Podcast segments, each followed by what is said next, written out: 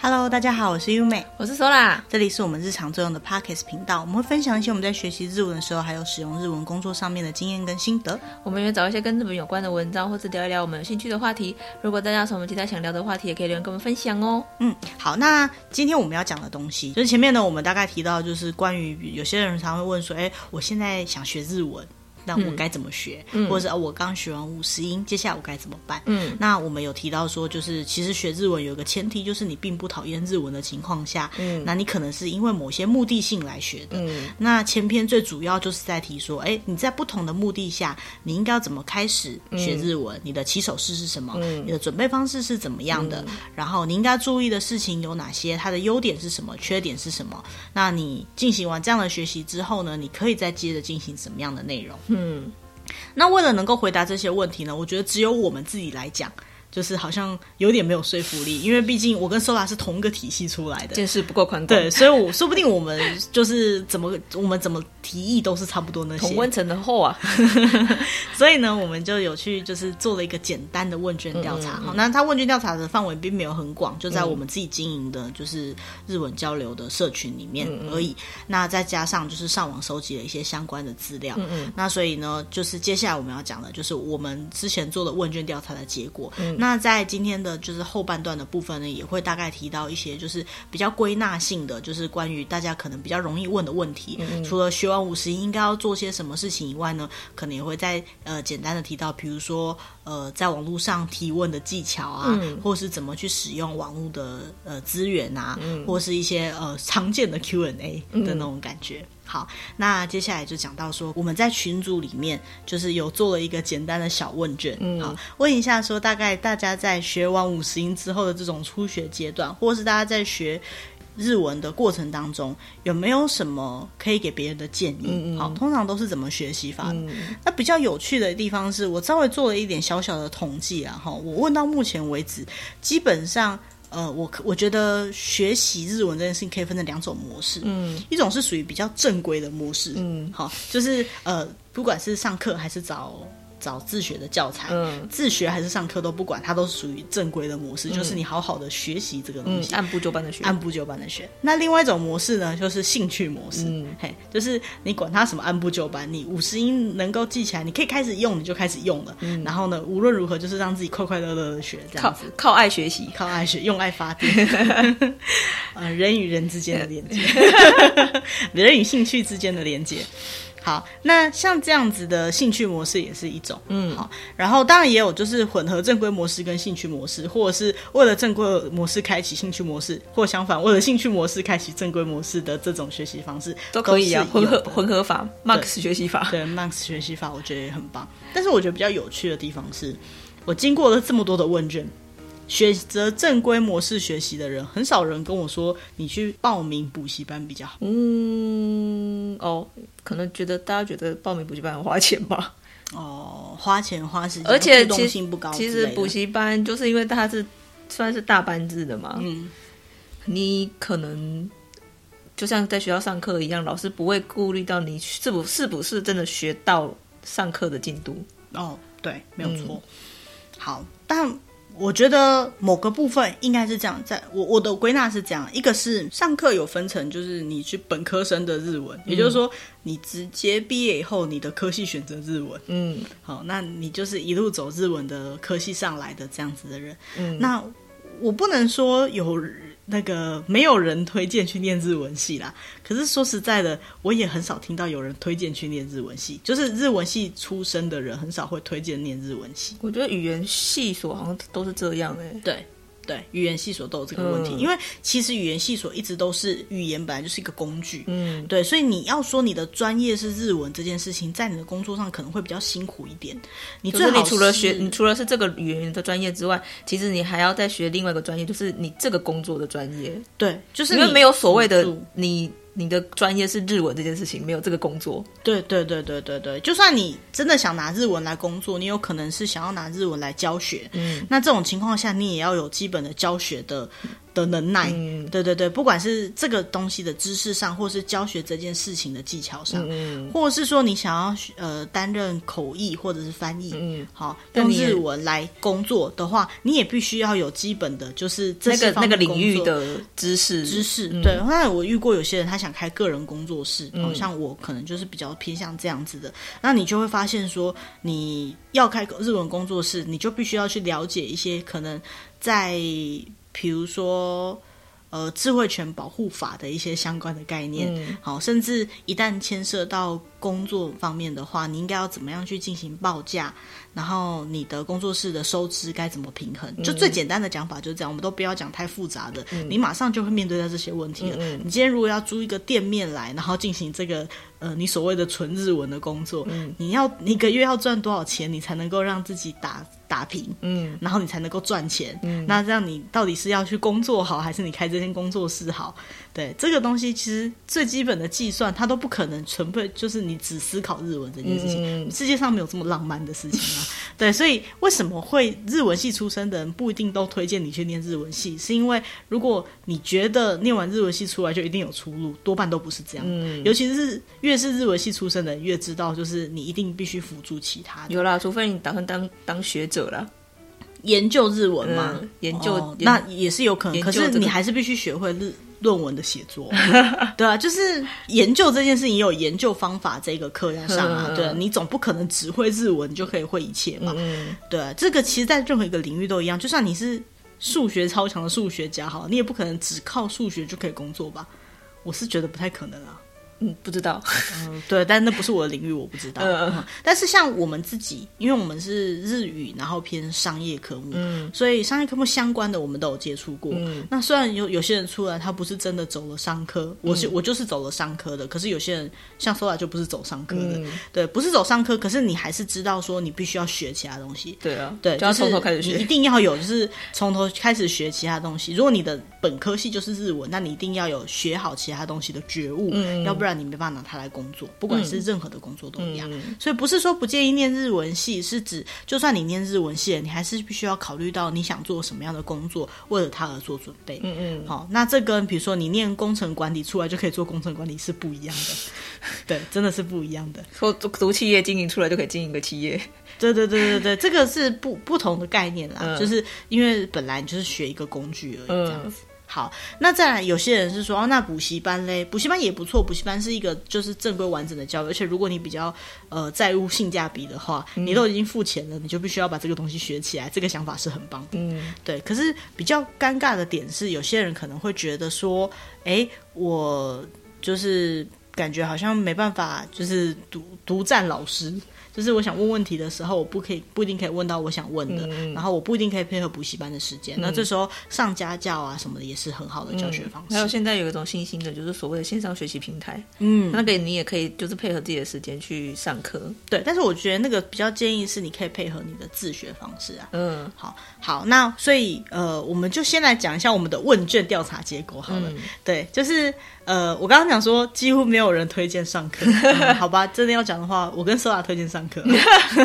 我们是比较建议就是真的去推荐嘛。只是我觉得你如果是就我们啦，我们的经验从本科系读上来的话，你的基础会非常的扎实。对，你会觉得比较有信心一点。至少就日文这件事情来讲，你的基础是有学好的。嗯，当我也遇过就是本科系出来，然后但超级没有自信的，觉得说我都不会讲。那我只能跟你讲说，你的确是有拿那么多材料的，可是你可能还没有机会实战。嗯、对，你只要去补充的实战经验就好了。嗯、你的材料是绝对比别人多的。嗯，嘿，这个也可以有自信的讲。嗯，好，那呃，我们目前听到的就是有很多人他比较建议的是自学。那自学的学习方式呢，比如说就是呃，有人建议是说按照课本的进度，嗯、然后一课一课的单字、文法、句型、单字、文法、句型这样循序渐进的一直走下去。那或者是呢，呃，也可以考虑嗯像我们刚刚讲，就是前面可能有稍微提到的，就是呃，先从自己所谓的基本单字开始学起。嗯、基本单字就是指刚刚有提到的，像数字啊，好、嗯，然后我们放眼所及会看到一些生活上的用语，嗯、还有就是我们每天生活当中会做到的动作的最基本的讲法，嗯、我们不需要去美化它。嗯、比如说吃饭就是吃饭，不用讲用餐，呃、类似这样子，我们不用去用美化它，但是我们可以做基本的。就你想想，你平常聊天的时候会讲哪些东西，然后你。平常一一天下来，你会做哪些事情？嗯，其实刚刚我们在做做事前准备的时候，Sola 有提到一点，我觉得是有点夸张了，可是还不错的地方，嗯、就是说你可以试着把你一整天的话都记录下来。对，你把你一整天曾经讲过的话都记录下来，然后试着把它全部翻过去看看，这样子就大概知道什么叫做基基生活基本的单字。但是那是中后期了，这不能算是基础啦，嗯、因为就是这个东西你可能一开始翻不过来。嗯、哦，那基础的动词就是这样，啊、你要确确认你的基础动词名词有没有学会的话。就是记录你一整天讲的话，然后看看能不能大致上都讲得出来，呃、这样或许是一个方法。嗯，那也有人建议呢，就是说，呃，挑选一个比较适合自己的初学教材，然后从那边开始学。那这个我们刚刚有提到，嗯、其实坊间的所有的教材都差不多，只要你看得顺眼就好。对，你看得顺眼都差不多啦，反正殊途同归嘛。最后我们都是要学到这些东西的。那它有可能，比如说动词放的比较前面，动词放的比较后面。嗯，好，一开始是教数字，还是教你哦还有个在吗？是好这样的差别而已。所以基本上。找一本顺眼的，然后认真的把它看完，我觉得都是一样的效果。那你觉得一定要搭配 CD 吗？我觉得要。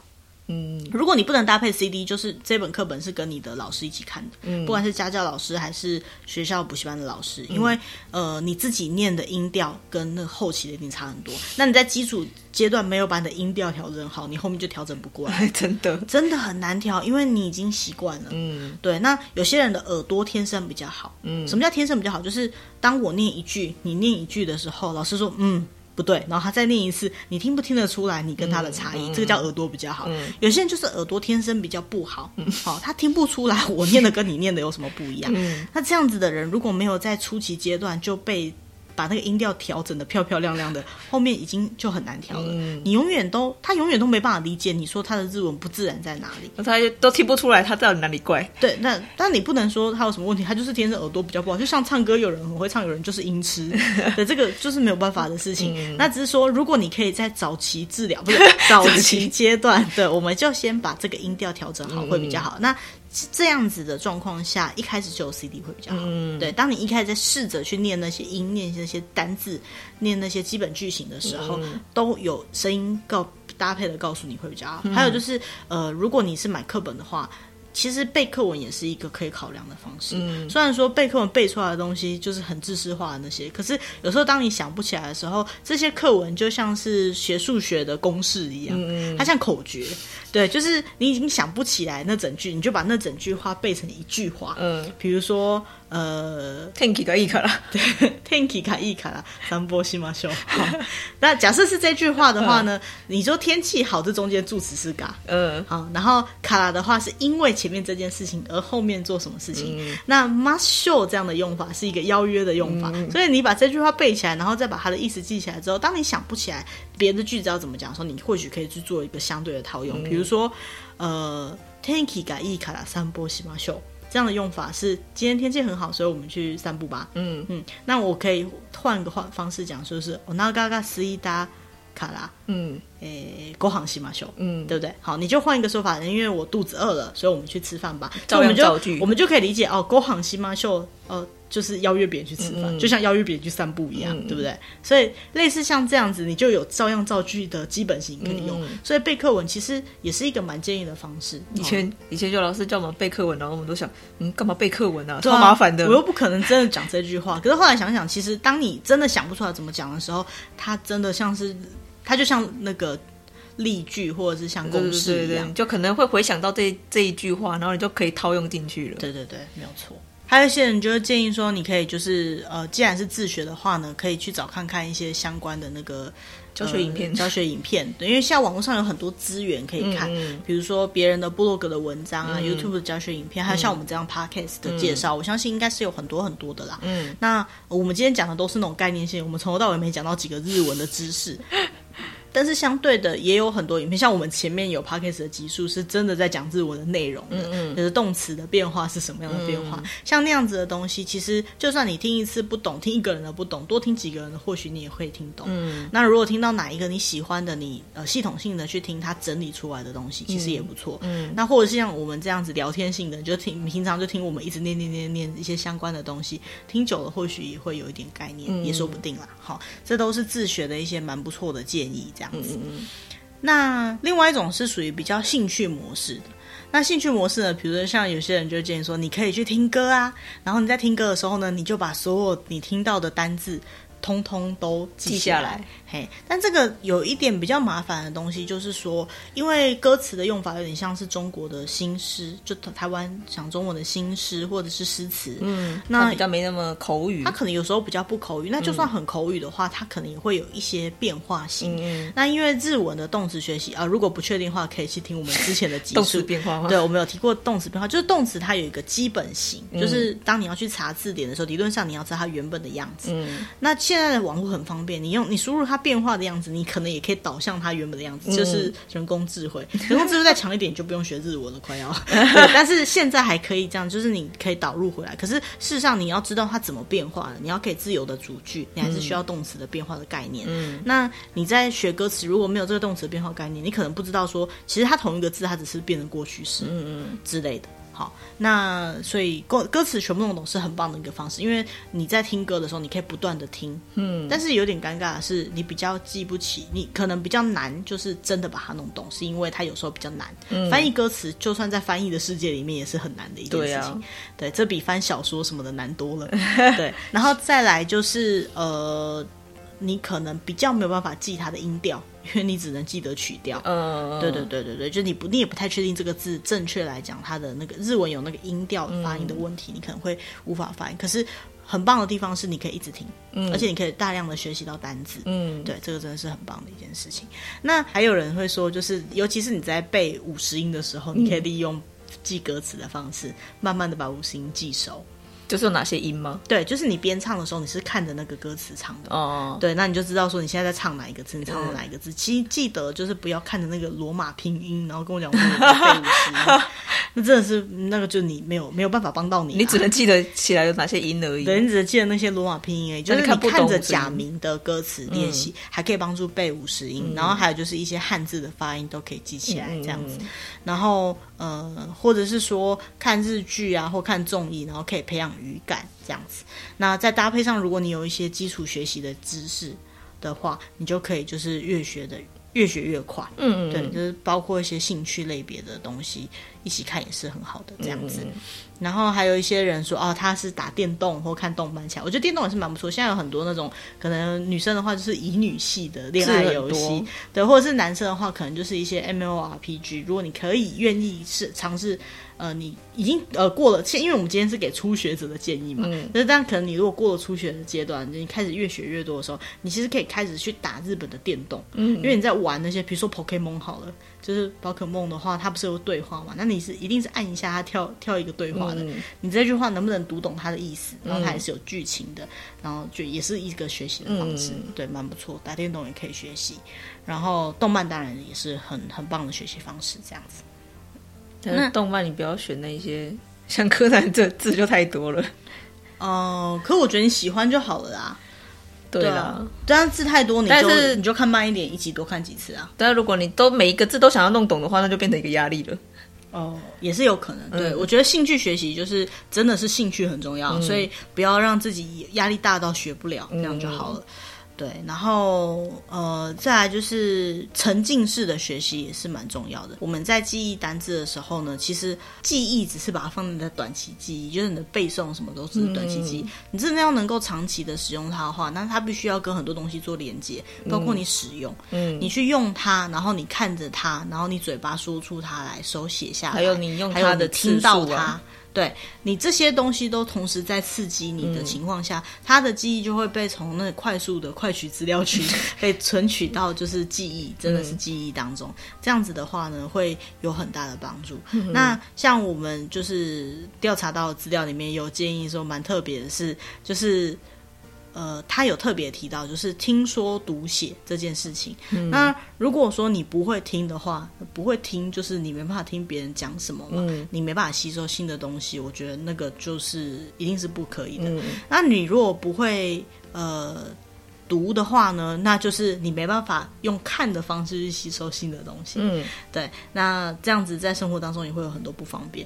但是我觉得比较特别是，还有特别强调说，如果你缺乏写的这个技术的话呢，你再怎么努力的，你都没有办法，就是在自己的国家里面当上一些语言的翻译嗯的功能。嗯好，那或者是用它来工作，我觉得就会有很大的问题。嗯，但是呢，如果你缺乏是说的技术呢，你就算你考试再怎么厉害的话，你都没有办法真的就是用这个语言在那个国家，比如说以日文，就是用日文在日本得到一份真正跟当地的人平等的工作。嗯，因为你光沟通就沟通不赢人家了，你要怎么在那边正常的工作？我觉得这个论点是很很棒的。嗯嗯，好，然后还有呢，就是有些人在练习说的时候呢，很常会觉得说，哦，我可能。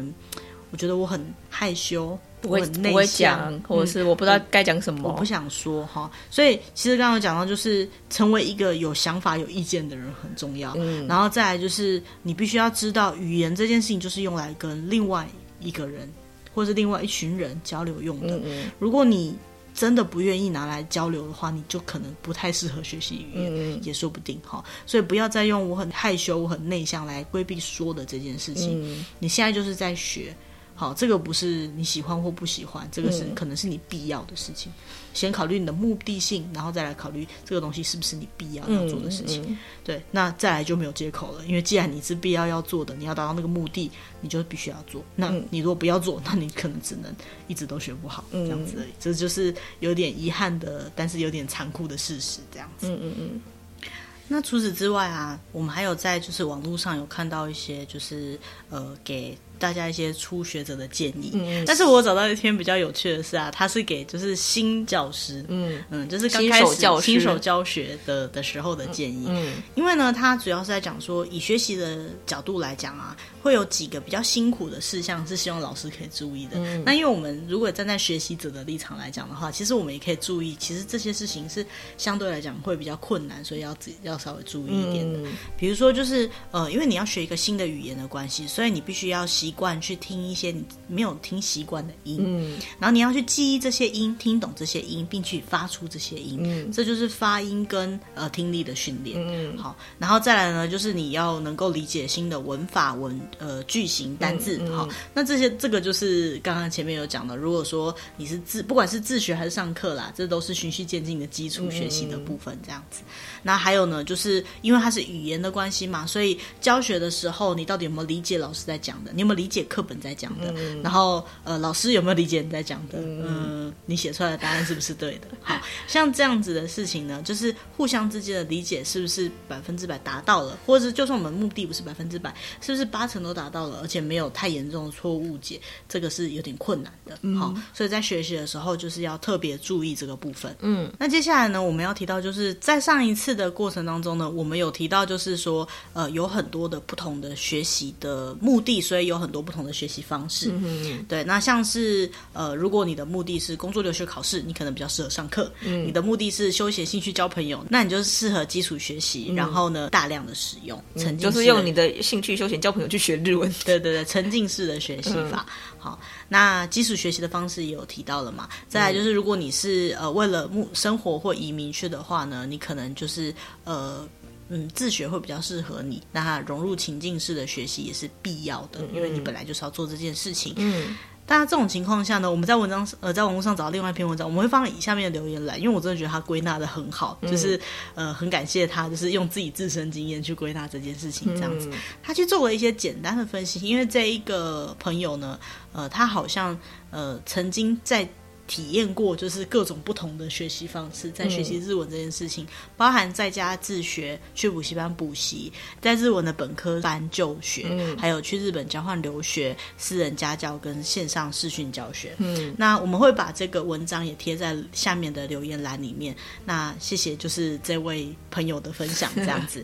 那如果说呃中间会有些东西是我们可能自己补充的啦，嗯、就是基本上我觉得他真的是写的很完整，就大家有兴趣也可以看一下这样。嗯、那我。我们主要就是截取，就是他的提过，就是刚刚他自己经历过的，其实也是大部分就是我经历过的东西，嗯，去做一些分享。那只是说他归纳的比较好，可能以他的话为主这样子。嗯，首先呢，他觉得自学是比较难推荐的。嗯嗯，这个论点跟我们刚刚前面讲的论点有点不太一样。嗯，好，但是为什么自学说难推荐呢？最主要就是没有目标，没有人引导，所以能够去留下来的人，可以继续下来的人就比较少，然后比较不知道下一步要做什么。嗯，可是相信我们大家前面听完了一整集之后，应该知道要做什么了。就是其实你有目标的话，你就可以慢慢的学下去了。对，有目标然后制定计划，嗯，对对对就可以。所以我们刚刚已经讲到很多，你自学应该要怎么办了。我相信它没有那么难。没有那么不推荐了，嗯、只是说你必须要先知道你该做什么。嗯，好，那我们前面讲了很多了，好。就是请忘记了就回去再听一次，嗯，对，就是听几次都可以开始，嘿，都不用钱哦。好，然后再来呢，第二个呢就是线上视讯教学。那这个东西其实我觉得有利有弊，哦、嗯，因为尤其在这个防疫的阶段，至少能够维持我们继续上课的这个基本的需求，嗯，好。但是呢，就是其实它的效果没有办法很好，因为互动性通常是比较低的。嗯、可是如果你的视讯教学是确确定就是你跟老师是一来一往的，不是只是你单方面的看影片的话。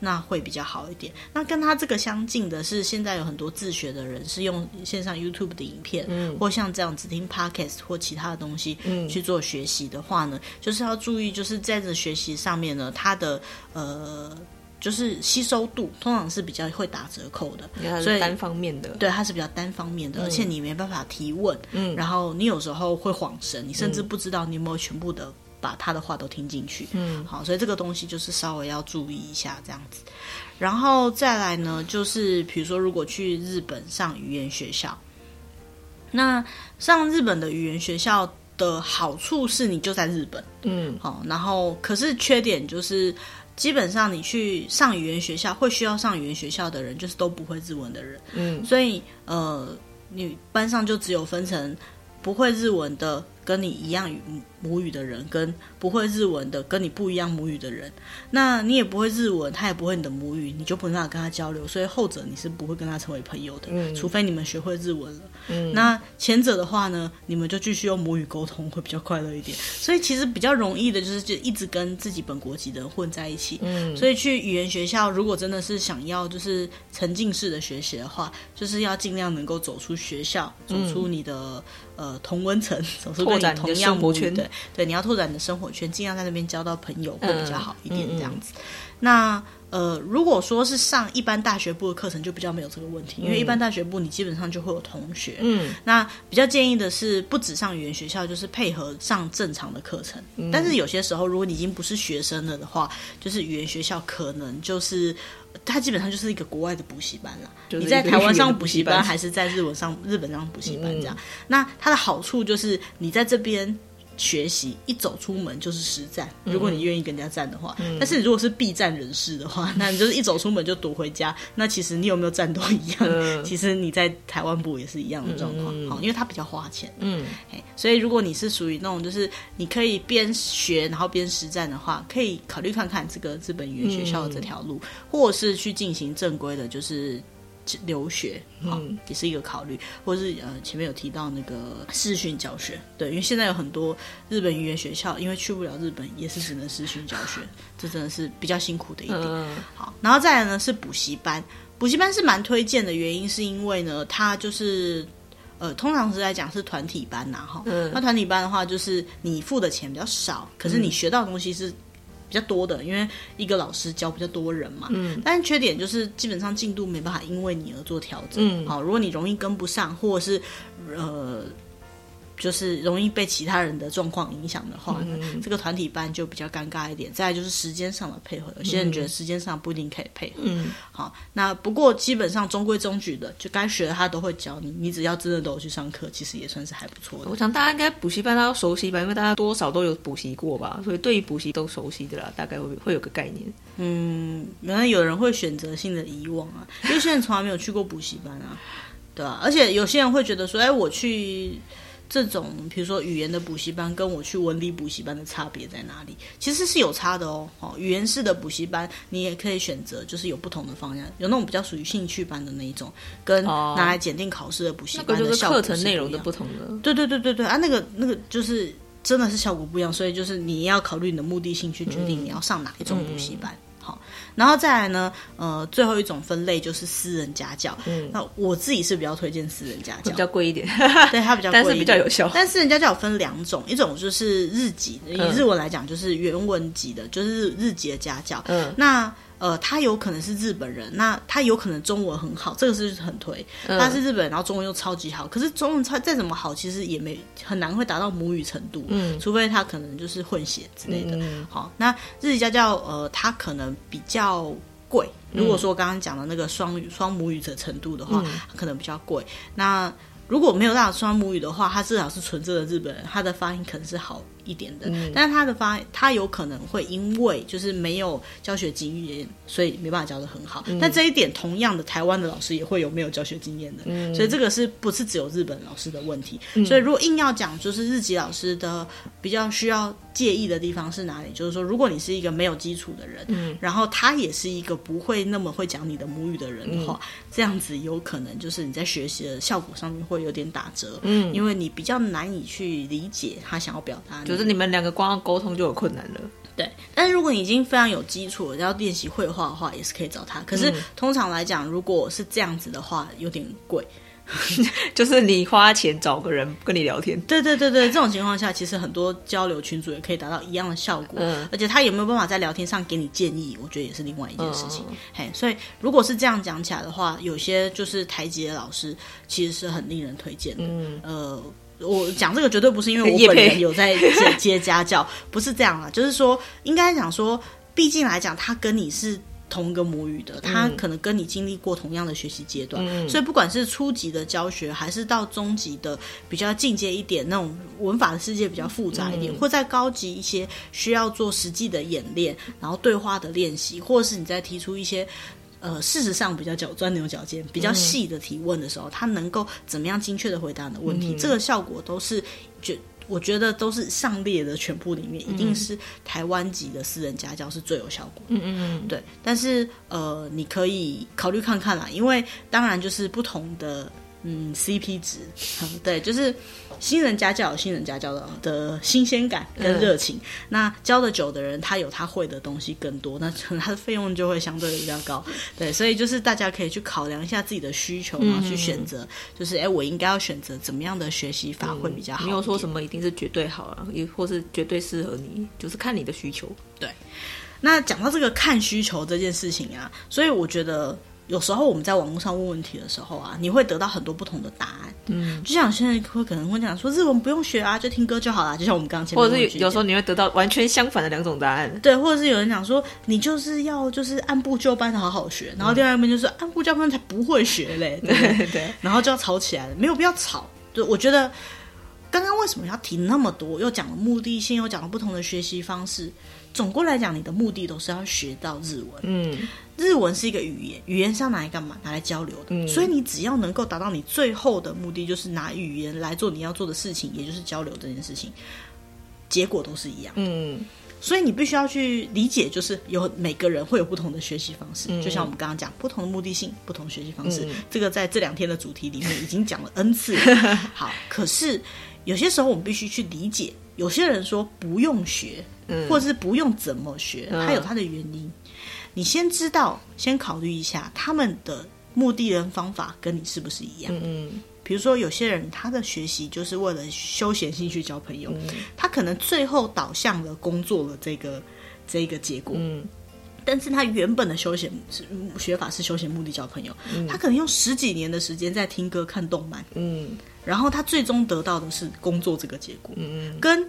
你想要用一样的方式，在一年之后就可以拿来工作，嗯、这是完全不同的两回事。嗯、所以他一开始的目的，跟他中间学的方法跟你一不一样，是你能不能采用他的方法的一个最基本的概念。嗯、所以如果听到这里，你觉得，哎。我上一集听的时候，我觉得我是要工作的，所以我采用了工作那个方法。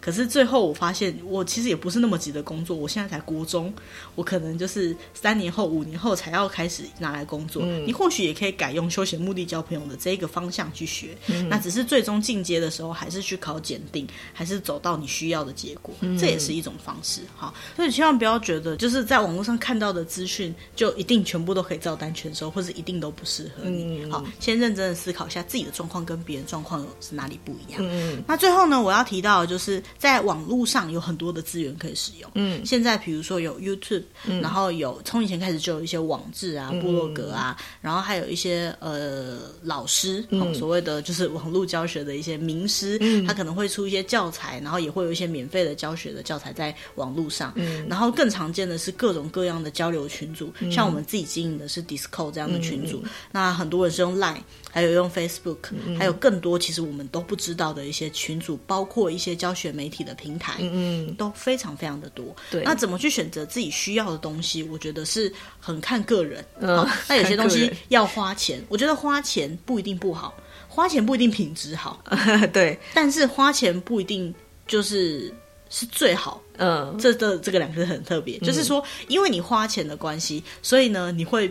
强迫自己去用，嗯，因为你已经花钱了。理论上来讲，你就会想要赶快用，然后得到效果。那我觉得花钱是好的。嗯，那为什么它不一定是最好呢？是因为有一些东西也是花钱才解锁的。那解锁之后，你才会发现，哎，到底适不适合你自己用？嗯，好。所以其实如果有缘有机会，你在一个初学阶段，或者你正在一个茫然的阶段，你有听到我们这样子的一段讨论的话，或许你可以再重新思考一下你的目的性，再决定这个学习方式是不是适合你。嗯嗯。好，那免费的资源固然有很多免费的利用，可是。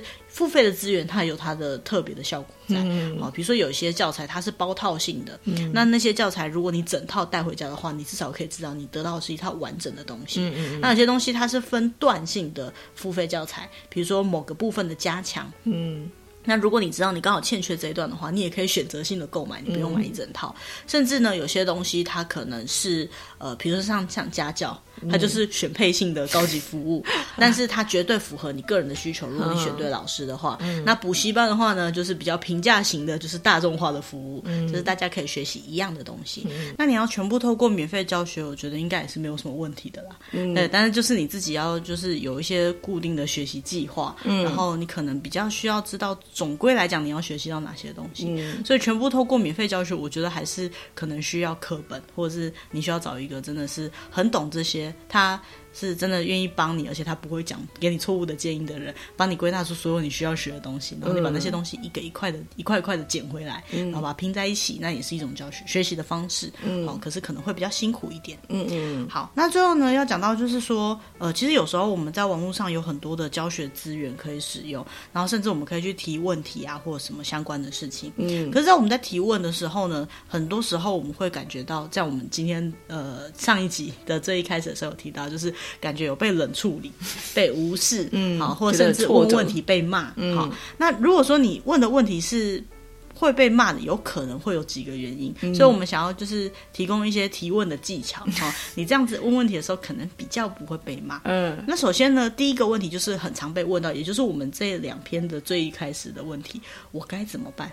嗯，好，我现在已经怎样怎样怎样了，我该怎么办？嗯，其实你要问这个问题不是不行，可是你必须要讲的非常的明确。嗯，而且你该怎么办的这件事情呢？你可能不是用一个开放性的问题去问，嗯，嗯，你可能自己有一些方案，你有一些什么想法，你可以问问看这些东西哪一个比较好。嗯。这样会比较好一点。那或者是说，你必须要把你的状况讲得很明确。当然，我现在学完五十音了，你已经把你的状况讲得很明确了。嗯。可是我不知道你有什么资源，我不知道你有多少时间，嗯，我不知道你能够用什么方式去学习，甚至我不知道你的性别，我不知道你学习的。模式、你的智商什么的，嗯、这些我们都不知道的情况下，我们很难告诉你该怎么办。嗯，所以我才会想到说，哎，我们其实应该要先提醒你说，你应该就目的那些去考虑。嗯嗯。好，再来呢，就是你有时候可能会觉得你被冷处理，是不是因为你的问题太简单了？是不是不该问？嗯、然后有些人就不敢问，或者是问了就被骂。嗯，其实我觉得问题没有分简单或是难，你觉得难就是难。嗯、可是有些时候他们会觉得你不该问，是因为那个问题你的。考虑方式根本就错的。哦，比如说像有些我常常看到有一些社群里面，他已经不断的不断的在强调说，呃，有些东西应该要怎么用，他已经写了 N 次，可是你从来没有试着去看过，是你自己遇到问题的时候，啪的又丢了一个一样的问题出来。这个不管是谁回答了同样的问题，回答了三次，他再怎么有耐心，他可能也会变没耐心。嗯嗯。再的话，有可能是已经有特别强调说，像这样子的状况，可能是你没有把情况了解清楚而造成的问题。嗯，像日文最常问到的就是。他可能上来问一个单字，嗯，可是那个单字，你把那个问题问出来的时间，你上网查一下那个单字的翻译就出来了。哦，对的时候，你就会觉得说，嗯，那你干嘛在这边问？你既然一样要把这个字打出来，你就直接去查这个单字就好。嗯，可是有时候你可能你的意思是想问说，这个单词有没有什么误用的方式，嗯，或者是说它有没有什么其他的用法？嗯，你必须要。把你的问题表达清楚，嗯嗯、不然你问了一个很简单问题，比如说你问阿开伊是什么意思，我只跟你讲、嗯、阿开伊就是红色，嗯、而且我不懂为什么你要问这个字，因为这个字你上网查就知道了。嗯嗯，对。可是如果你想问的是为什么它会有时候是赤这个字，有时候是别的汉字的时候，你要把你的问题完整的问出来，嗯嗯，而不是你的问题太简单，别人不愿意回答，是你的问题简单到别人不知道为什么你要问这个问题，所以别人会不愿意回答。嗯嗯，那有些时候你会发现你爬文没有结果，那是因为你问题方向可能是错的，比如说像。日文来讲，它呃写在一起的时候，有时候就是一整个句子，尤其是你还不会很会分辨助动词，或者是不太会分辨副词的时候，嗯、你有可能截断的地方是错的哦。那因为你都看不懂这句话，对，你截的地方是错的，所以。你可能因为看起来它都是一片的平假名嘛，嗯、所以你截的地方是错的。你可能拿这个字，就算上网去搜寻，你也没有结果。嗯、去爬文当然也不会有结果，嗯、因为你截的地方就是它就不是一个字。嗯、你可能是把前面那个字的尾巴跟后面那个字的头把它接在一起然后你认为它是一个字。嗯、所以那种情况下爬文没有结果是很正常的。嗯、那呃，我觉得这个部分的话，如果真的有遇到有人在问这样的问题，我相信他应该是爬过文，他发现不行的。嗯、所以大家在回答他的时候，真的不要去凶他，你可以告诉他说这个东西正常应该怎么断句。嗯，那如果这样断句的话，这个字应该是什么字，而它是什么意思？嗯，这样子回答他，他下一次就知道说哦，原来他有可能是断句上面的问题，他才有可能慢慢的去找到自己解决问题的一个方式。嗯，对，所以呢，再来就是呃，有时候你可能会觉得说对方怎么那么凶？好，那我刚刚解释过，他可能同样的问题被问好几次，他可能同样问题已经回答十次，或者是他本来就比较没有耐心一点。好，所以我是觉得网络上大家都有互相需要请求对方帮忙的地方，有可能他很急。嗯，有可能他有任何原因，他没办法自己去找资料。如果你刚好有空，你就回答他一下。嗯、啊，如果你真正没有空，那就不要回答。嗯，其实也不用去凶人家了，嗯、对不对？好，那呃，我比较害怕的就是看到有人在。问我的问题的时候，他会说：“我已经很努力学了，可是就怎么样怎么样怎么样。”嗯，这个很努力学的时候，我们通常会看，我们就会想知道你到底怎么努力学。我们并不是很苛刻的要看待你努力学的这件事情，嗯、是说你已经你就讲你已经很努力学，努力学是你的前提了。嗯，那呃，我们就会去跟你分析说，你这么努力的这些东西可能不一定是对的，可是人又不一定喜欢被检讨。嗯，对，所以每次讲到这个话题的时候，就有点尴尬、哎。我到底是要跟你讲实话，你的努力不太方向不太对，还是说？呃，呃，嗯，我应该怎么回答你会比较好？好，所以你可以表达你已经努力过哪些事情了。嗯，但是如果你是试着要跟请跟别人做这部分的讨论，或请别人帮你做这部分的分析的话，你可能会有必要就是先考虑一下心理准备，对你的心理准备，你可能会得到什么样的答案？嗯，那你已经准备好接受这些答案了吗？嗯，好，再来呢，就是呃。有些人呢会跟你讲说：“哦，我就是这样子做的，你相信我就对了。嗯，我说的就是这样子，我相信他们讲的多半都是好的，都是正向的。嗯，那既然你觉得，呃，他他跟你建议是相信我就对了，那你要不要相信他就是你的事情了。嗯，因为。总有一天，你也可以开口说出那句“相信我就对了”。如果你达到完整的那个阶段，嗯、但是它是不是真的适合你的这件事情呢？你应该要考虑一下，再斟酌，再斟酌一下。还你知道你的目的性跟方法不一样，所以这也是为什么我前面要提到的，就是你在看别人的答案的时候，你要考虑你们的目的性跟方法一不一样。嗯，嘿，有些人就会觉得说，你不用怎么样，你只要怎样就好。嗯、这个就跟坊间上有很多书，它的书名上面写说“躺着学五十音”，这样做就对了之类的，跟着前辈做就对了。那些书到底可不可信？我觉得一定有可信的部分，可是一定也有不可信的部分。不可信的部分就是你跟他在经验上、在背景上、在方式上、跟在目的上习惯上不一样的地方。嗯嗯好，这些地方可能就要很小心。好，那全部都已经 OK 了之后呢，我觉得就是剩下来就是你自己好好的去善用所有的你可以取得的资源。嗯，那我刚刚有提到，就是说，哎，怎么样去善用网络上的资源？除了就是刚刚讲到那些平台以外，怎么去利用社群？比如说以社群来讲来，嗯，你既然加入一个交流性的社群，你不跟人家交流就没有。